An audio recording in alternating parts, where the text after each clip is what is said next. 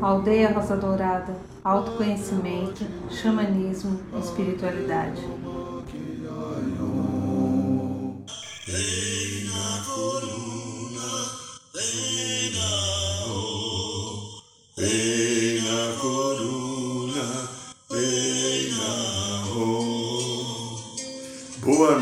São Paulo. Boa noite, Brasil. Boa noite, Mãe Terra. Boa noite, Universo. Boa noite, minha amiga, meu amigo. Você que aceitou estar aqui em mais um programa na aldeia. Talvez nessa segunda-feira ao vivo ou depois nas gravações que ficam no Instagram e no canal do YouTube. Sejam muito bem-vindos, muito bem-vindos a esse mais um programa da aldeia e que ele possa trazer aos nossos corações uma compreensão e entendimento do que fazemos aqui, de quem somos nós e qual a minha relação com toda a obra da criação. Mas hoje é segunda-feira, lembra? Segunda-feira? Segunda-feira é dia do segundo raio. Raio dourado, amor, sabedoria. Grandinho, grandinha, fecha o olho um pouquinho aí, faz isso. Fecha e respira devagar. Devagar e profundo. Segunda-feira, segundo raio, raio dourado, amor, sabedoria, dirigida pelo querido mestre Confúcio, arcanjo Jofiel e Constância. Através do teu coração, o teu sagrado e divino coração, que é a morada de Deus. Se conecte agora com as energias do segundo raio dourado, amor, sabedoria. Pedindo a misericórdia do querido mestre Confúcio, queridos arcanjos Jofiel e Constância, que possa abençoar a todos nós que estamos nessa corrente de alegria, de esperança, de paz, de busca de caminhos aqui no programa da aldeia. E o que o raio dourado venha trazer às nossas vidas: o equilíbrio, o discernimento, a compreensão, a misericórdia, tudo aquilo que seja necessário para que eu esteja bem. Inspire e sinta-se totalmente envolvido pelo raio dourado do amor-sabedoria. E você pode imaginar também, se você o desejar, que sob os seus pés existe um pilar da chama violeta, do sétimo raio, o raio violeta da libertação e transmutação. Imagine, crie. Você é um Deus criador igual ao Pai. Imagine que a chama violeta está debaixo dos teus pés, limpando mágoas, tristezas, preocupações, toda a carga emocional deste dia.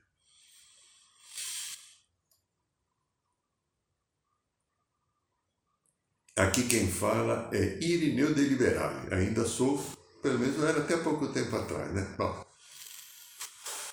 meus queridos, minhas queridas, a gente está vivendo as, a gente está vivendo a nossa história. Estamos vivendo os nossos caminhos de aprendizado, os nossos caminhos de evolução, amadurecimento, né? O problema nosso é a falta de amadurecimento. E houve uma história muito interessante no planeta, perdão, planeta não, no nosso sistema de universo. É aqui, aqui onde a gente está, nós participamos, estamos incluídos o planeta Terra, chamado planeta de Urântia, né? ou Gaia, há vários nomes. O planeta Terra é sexcentésimo sexto. É o 606 planeta, o planeta, entre os planetas, né? Do universo de Nébadon. Nébadon é um universo do sétimo superuniverso. O sétimo superuniverso é de Orvonton. Orvonton, Orvonton, Orvonton. Então imagine, universo enorme, um super universo que tem a, basicamente mil universos dentro. Explicação do livro de Urântia é muito interessante, busque ler. E no universo de Nébadon, a qual há um filho Deus Criador, e o filho Deus Criador desse universo de Nébadon é Mika, ou Micael, que nada mais é do que o mestre Sananda Jesus, é, ele veio incorporar aqui para trazer exemplo, vivendo a sua última experiência para se tornar soberano em tudo isso. Ah, não vamos explicar isso agora, porque fica só como reflexão. No livro de Urante você pode encontrar um pouco disso. E a falta de amadurecimento, a falta de uma consciência mais elevada no bem e no amor, que é o que tem faltado a nós, seres humanos, civilização, fez com que o principal elemento abaixo de Miká, no nosso universo de Nebadon, príncipe Lúcifer, ambicionasse de alguma maneira, um outro poder diferente daquele que ele tinha. Contaremos a história já já. O tema de hoje é Deus, Diabo e o Homem, a lenda. É interessante a lenda, né? É, a lenda, a lenda é uma narrativa que pode ser chamada de fantasiosa, transmitida pela tradição oral através dos tempos. Então, vai, né? A gente que trabalha e está incluso nos caminhos xamânicos, a gente vê. No xamanismo é tudo oral, né? Pouca coisa tem escrita. Por isso que a gente sabe de muitos poucos mestres ascensionados que foram índios. Existem em quantidade enorme, mas não se tinha nada escrito. A lenda também, é, ela pode ter um caráter fantástico, fictício. É, ela pode combinar fatos reais com históricos é, e fatos irreais da criação da mente humana. Uma lenda também pode ser verdadeira e isso é muito importante.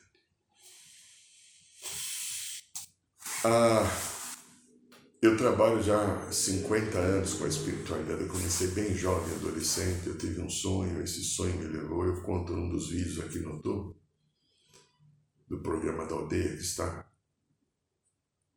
E eu comecei uma caminhada de muito aprendizado, de muita transformação. Eu não tinha nenhuma estrutura emocional. Tive que fazer terapia a partir dos 23 anos e aquilo foi me chamando a atenção. E depois, por volta dos 33, 34 anos, para 33, 34, a espiritualidade falou que eu precisava estudar psicologia. Enquanto isso é um dos vídeos na história eu fui estudar psicologia. Hoje eu entendo por que, que eu fui estudar psicologia. A finalidade, primeiro, da minha cura né? Tinha, eu trazia memórias e arquivos, consciências machucadas de muitas vidas. Né? Aquele que teve muito poder, aquele que viveu em guerras, em disputas de poder político e de mando, de maneira desequilibrada, recebeu então muitas vidas. Fui assassinado, fui sacrificado, mas eu também tinha feito, eu não sou vítima, não. Ação e reação a vida.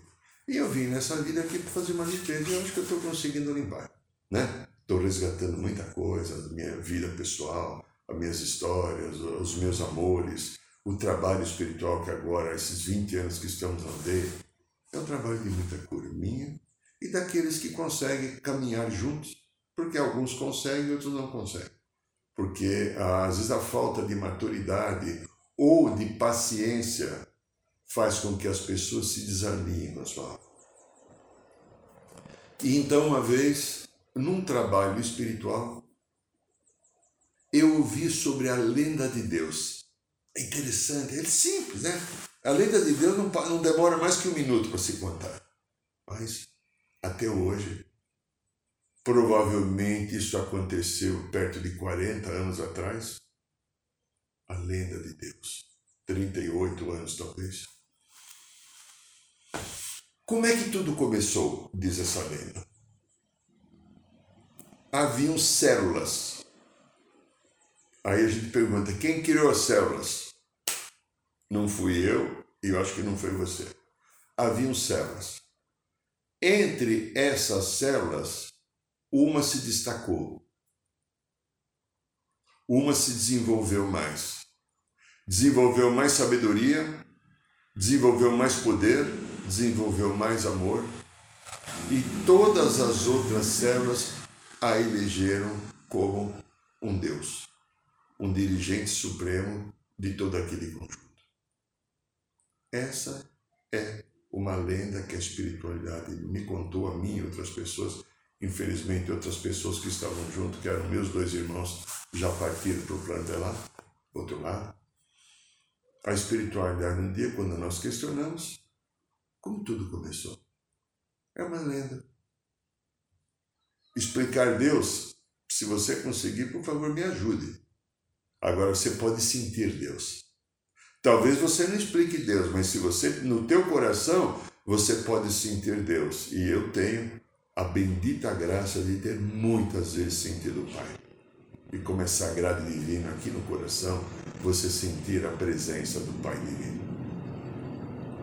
Então Deus é uma lenda.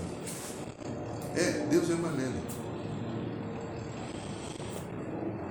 Dentro de uma visão. Não estou desfazendo, diminuindo a fonte do amor daquilo que é. Estou contando uma lenda que existe, é o que se sabe porque ninguém tem outra explicação. De como surgiu Deus? Uma célula que se destacou, as outras células vendo o poder, a sabedoria, a luz, a determinação, a coragem, etc., o elegeram, ou a, a, era uma célula, a elegeram como o dirigente de tudo. Ok. Não explica, mas eu estou falando de lenda. Então, vamos a uma outra lenda agora. Diabo. Satanás. É muito triste para mim, que tenho algumas informações já de muito tempo, quando às vezes eu estou ligando televisão, eu vejo um, jornal aqui na, na banda, eu gosto de ver o jornal da banda. Quando eu estou em casa, às vezes eu não estou, a maioria das vezes, mas uma, duas vezes por semana eu vejo o jornal da banda, que é sete e meia da noite. E quando termina, logo depois, parece que tem uma novelinha. E às vezes quando eu estou, principalmente na segunda-feira para entrar no programa da aldeia, né? Eu deixo o som baixo e às nove horas, quando eu estou começando o programa, entra um pastor falando. Eu vi já uns três, quatro programas dele. Ele tem uma boa. Aparentemente, ele demonstra uma boa vontade de falar. Parece que é uma pessoa que tenta seguir os valores da Bíblia. Mas, quando ele começa a falar que Satanás, você precisa se libertar de Satanás, ou outras histórias que eu vejo às vezes nos programas, de várias redes que tem, que compram horário, ou de canais específicos do evangelismo pentecostal, que ficam vendendo a libertação de Satanás. Eu vou contar a lenda e vou contar o que eu sei. Você não precisa concordar. Você pode ter uma outra visão. Isso que eu vou falar é o que guia o meu caminho daquilo que eu faço. Primeiro, eu não acredito em diabo.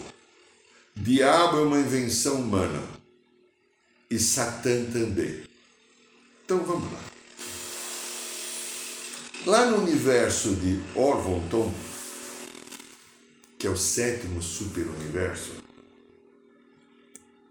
é, tem a Ilha do Paraíso. A Ilha do Paraíso é a criação do Pai e Mãe, fonte da vida. Então tem uma Ilha do Paraíso e tem sete superuniversos. Dizem é, que a Ilha do Paraíso é cercada por um bilhão, um bilhão de planetas que compõem o universo central de Arvona. Só na Ilha do Paraíso. Os sete universos ficam fora. Tente imaginar o tamanho da criação dessa célula que, segundo a lenda, foi crescendo, desenvolvendo e as outras células o elegeram como Deus.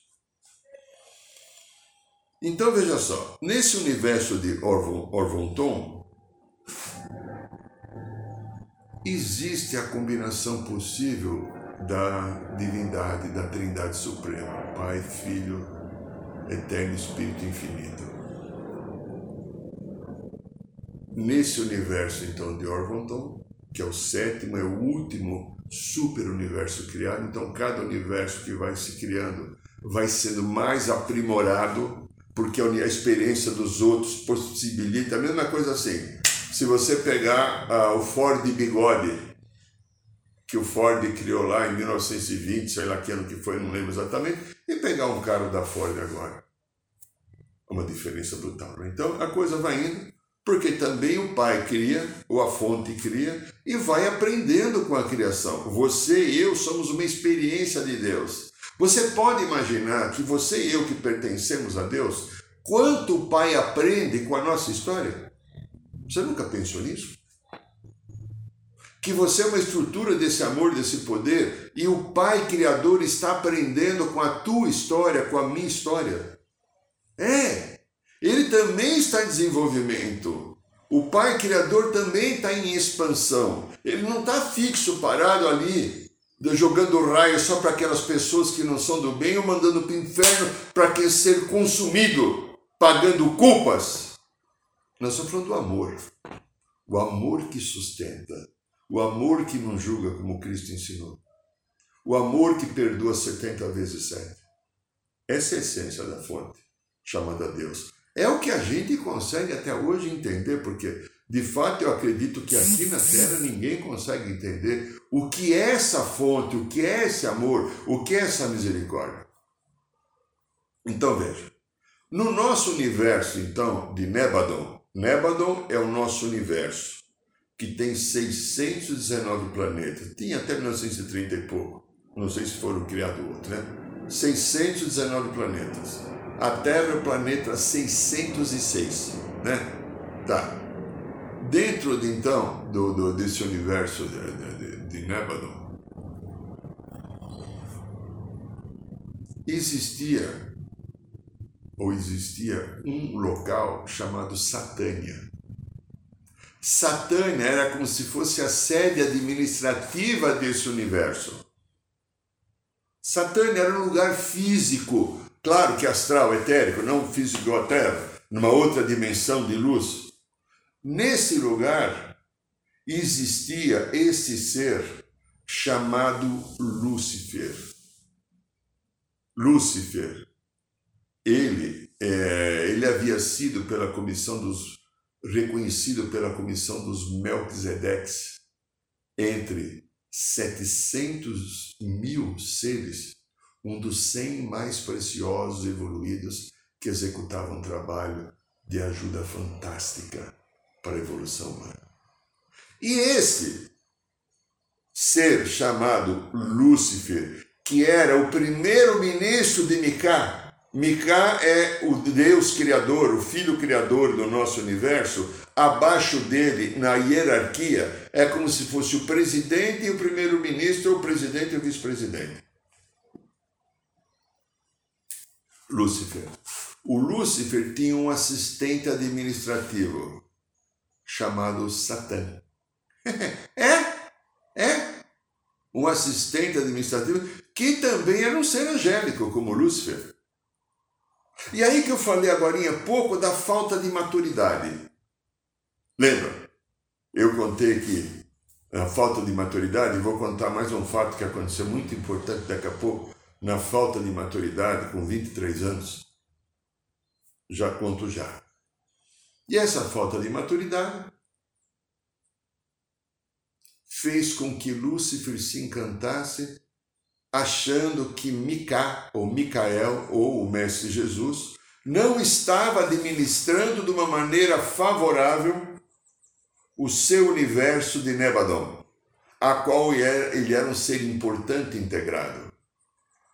E aí então ele se reuniu com Satã, que era o abaixo dele, como Satã, como se fosse talvez assim o terceiro na hierarquia, e começou a elaborar um plano e pediu que Satã fosse visitar vários sistemas e planetas, sistemas solares, para regimentar seres para fazer uma rebelião contra Micá, porque Micá era muito.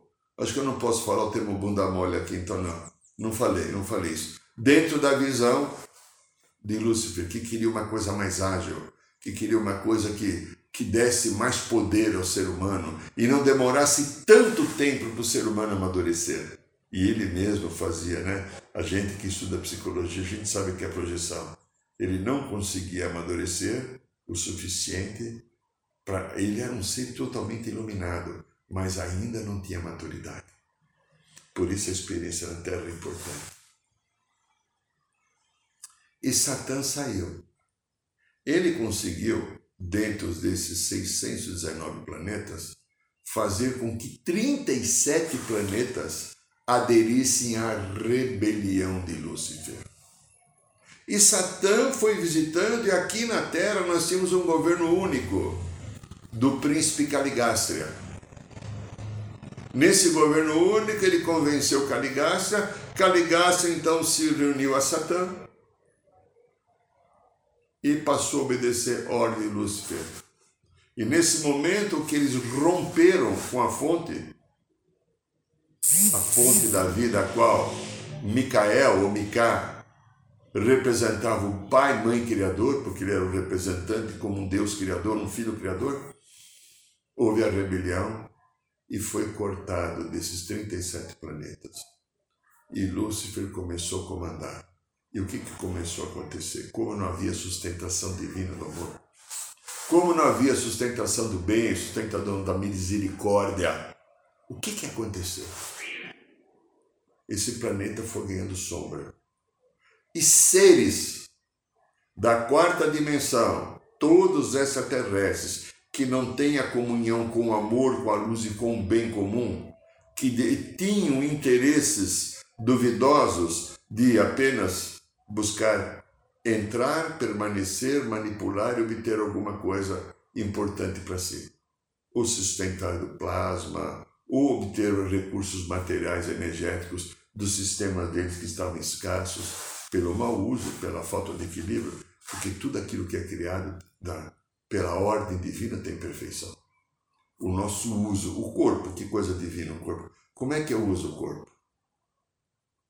eu me alimento mal, eu me prostituo, eu uso o sexo de uma maneira descabida às vezes. O que, que faz? Eu uso esse corpo para matar, para roubar.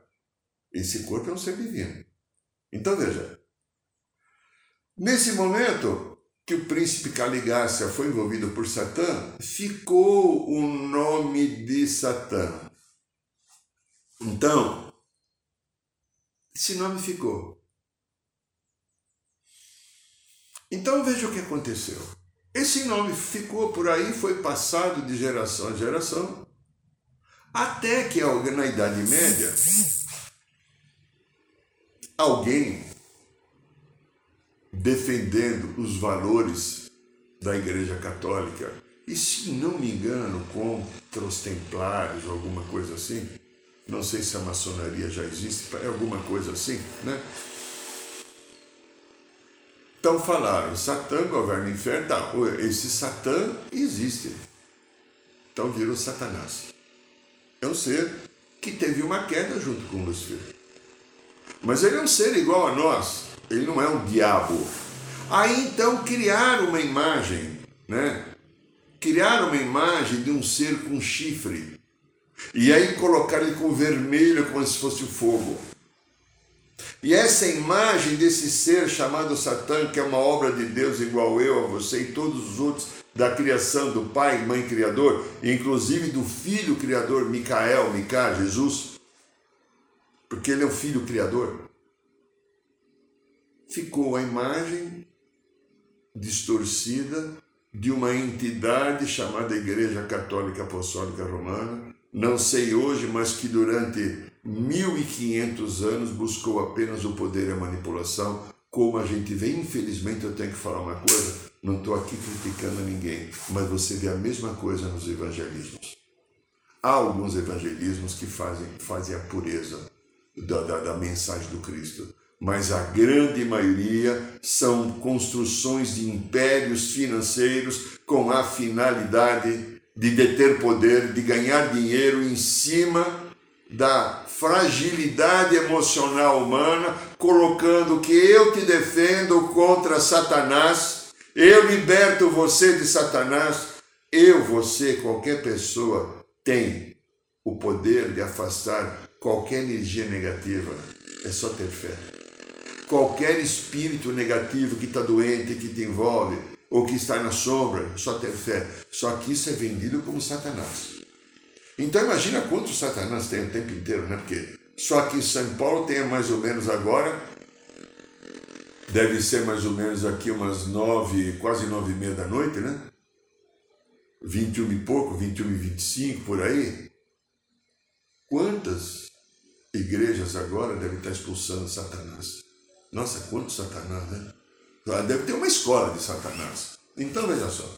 Então, na, na Idade Média surgiu o retrato do Satanás, o mais reconhecido hoje. Havia uma época de muito sofrimento, é, e aí então ficou pior com o surto da peste negra, que matou milhões de pessoas na Europa.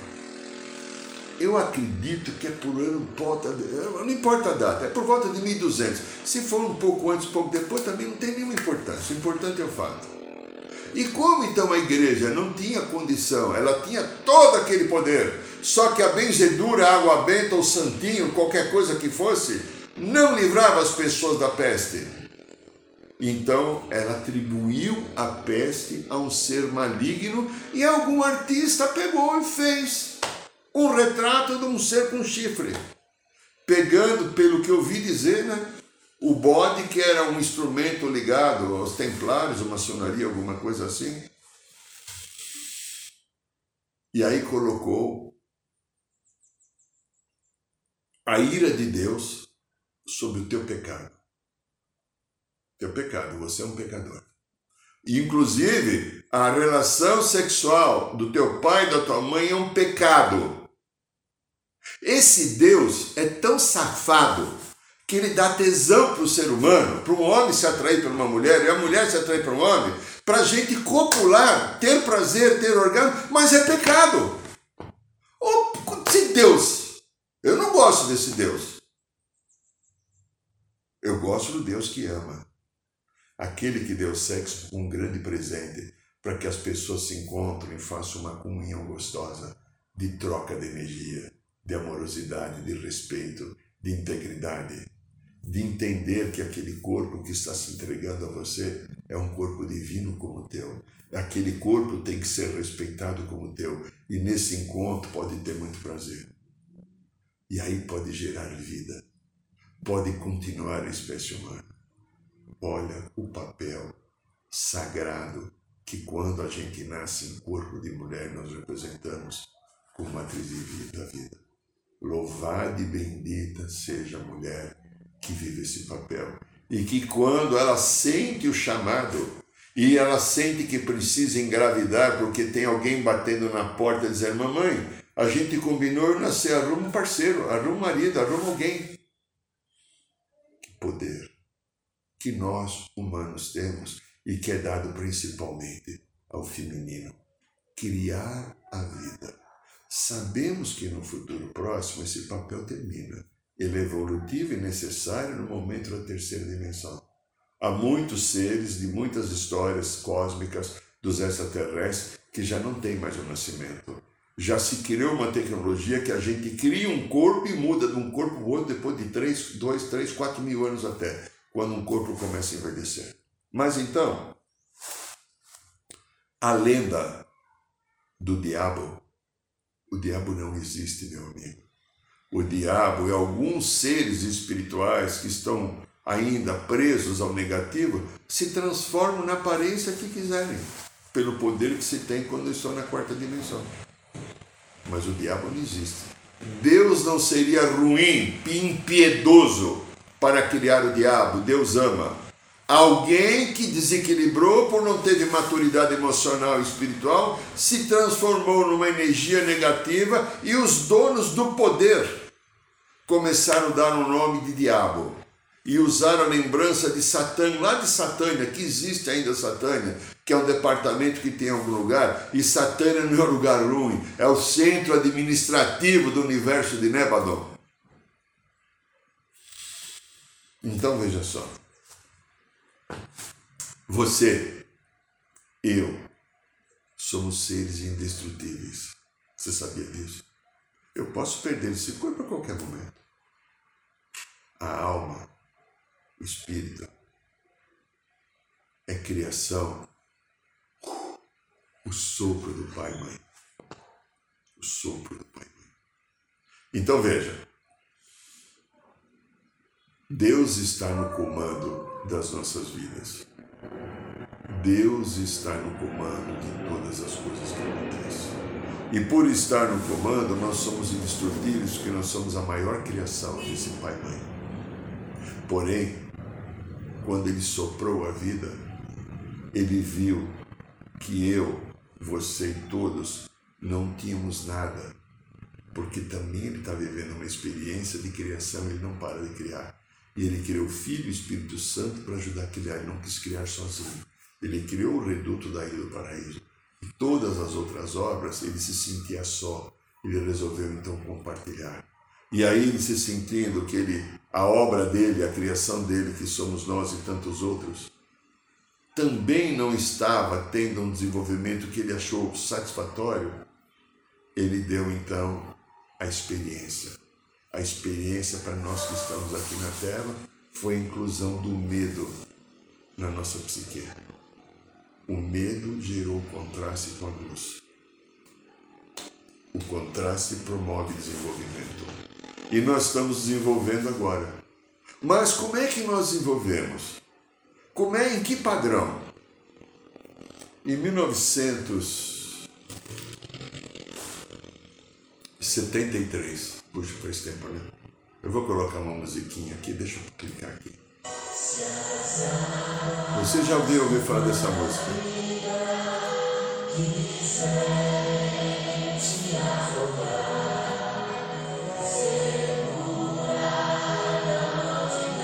Segura na mão de Deus, lembra?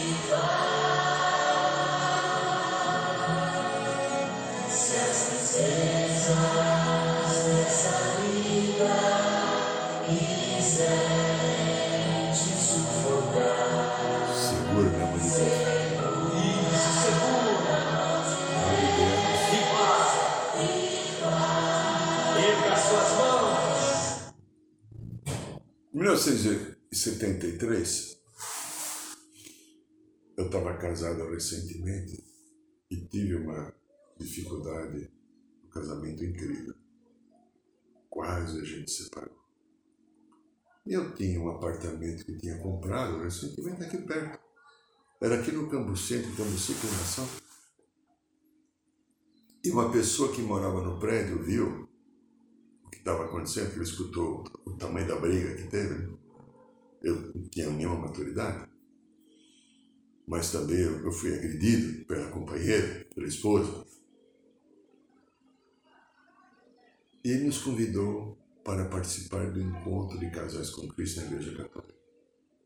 Eu já vivia o meu lado espírita, e eu peguei e fui. Eu lembro que foi uma sexta-noite, um sábado e domingo, e essa música, quando começou a tocar, eu chorei, mas chorei, chorei, chorei. E essa música e o que aconteceu nesse encontro de casais com Cristo fez que eu conseguisse ainda segurar mais oito anos uma relação, que era bem karmática, de história do passado, de ajustes que a gente tinha que fazer e de três filhos que eu tinha que trazer porque eu tinha me comprometido com isso. Então, segura na mão de Deus. Quantas vezes nós estamos falhos? Quantas vezes nós estamos carentes? Quantas vezes nós estamos nos sentindo descompensados? Deus está no comando. Agora você permite que a fonte do amor, da misericórdia, da luz, do bem, da justiça comande a tua vida? Você quer fazer da sua vida um caminho sem Deus? Veja, não estou falando de religião. Nós que somos xamãs, eu que pratico xamanismo, eu já fui espírita. mas eu já fui em centro de umbanda, de candomblé, igreja católica toda hora, já fui igreja evangélica seis ou sete vezes, já fui em budismo, né? já visitei, frequentei Sechonoye, Maharikari, sou reikiano. Aquilo que nos leva a caminhos espirituais. Se eu tivesse que ter uma religião hoje, talvez eu fosse até budista porque eu entendo o budismo que te leva para dentro do coração. Mas com o xamanismo que eu tenho, eu sinto que eu não preciso de religião, porque a gente aprende no xamanismo, através do coração, a se ligar. E Deus não está na igreja, Deus está no coração. Deus está na minha intenção, no meu bem na purificação que eu faço dos meus instintos, na minha proposta de vida, naquilo que eu busco para mim, para o meu próximo, de construir uma vida digna, uma vida que tenha um resultado feliz. Segurar na mão de Deus, preste atenção nessa pequena metáfora, é segurar na sua própria mão. É se nutrir, é se sustentar, porque você é um Deus em desenvolvimento. Você é um Deus que está sendo formado, que está se formando através da experiência, da luz e da sombra, através, às vezes, até da dor e do sofrimento, porque dor e sofrimento é não entender a experiência e o sentido correto, exato e justo da vida, que faz a gente rever na lei de retorno as histórias não cumpridas ou equilibradas, elas voltam para mim para encontrar um novo significado. Segure na mão de Deus, meu amigo. Segure, minha amiga. Deus está no comando. E o comando de Deus se manifesta no nosso coração. O comando de Deus se manifesta na aceitação da tua história. O comando de Deus se manifesta na sua misericórdia, no bem e no amor que você resolve ter, realizar e cumprir. Você é a essência da fonte da vida. Você é o amor do Deus infinito. Ninguém tira isso de você. Assuma o seu poder. Deixa Deus comandar através do teu coração e que você vai ver que a tua vida vai se transformar numa coisa bem melhor. Este é o programa da aldeia. Esta é a Rádio Aldeia. Meu amigo, minha amiga, Estão abertas as inscrições para o curso Resgatando o Xamã Interior, serão vagas limitadas para o carnaval do ano que vem, 2022, que vai ser acho que 26, 27, 28 de fevereiro e 1 de março. É sábado, domingo, segunda e terça. Se você quiser passar quatro dias, você vai almoçar com a gente, jantar com a gente, dormir com a gente, tomar café da manhã e vamos ver experiências incríveis no site da aldeia você encontra as informações. Lá na primeira página, curso, você vai ver lá, Resgatando o Xamã Interior no Carnaval. E se você quiser um livro especial tá aqui, Matrix Emocional. Como as memórias e as consciências de vidas passadas interferem na nossa vida presente. Como aquele meu passado que não foi curado vem até mim para ser curado agora você vai entender quantos comportamentos que você tem que são influências do passado e que você pode mudar agora. Entre aqui na descrição do vídeo aqui tem, tem a, aqui embaixo, né, tem a descrição. Está na Amazon apenas por e-book. E eu agradeço você, seu carinho, sua presença. Se você quiser estar na nossa roda de cura, toda quinta-feira, às 8 horas da noite, estamos aqui pelo Instagram ou ao vivo no bairro de Piranga, precisa fazer inscrição. Beijo no coração de todos. Boa noite, São Paulo. Boa noite, Brasil. Boa noite, Mãe Terra. Boa noite, Universo.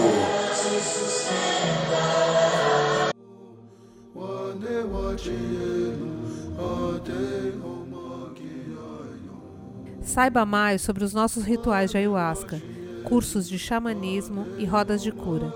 Acesse o site www.aldeiarosadourada.org.br.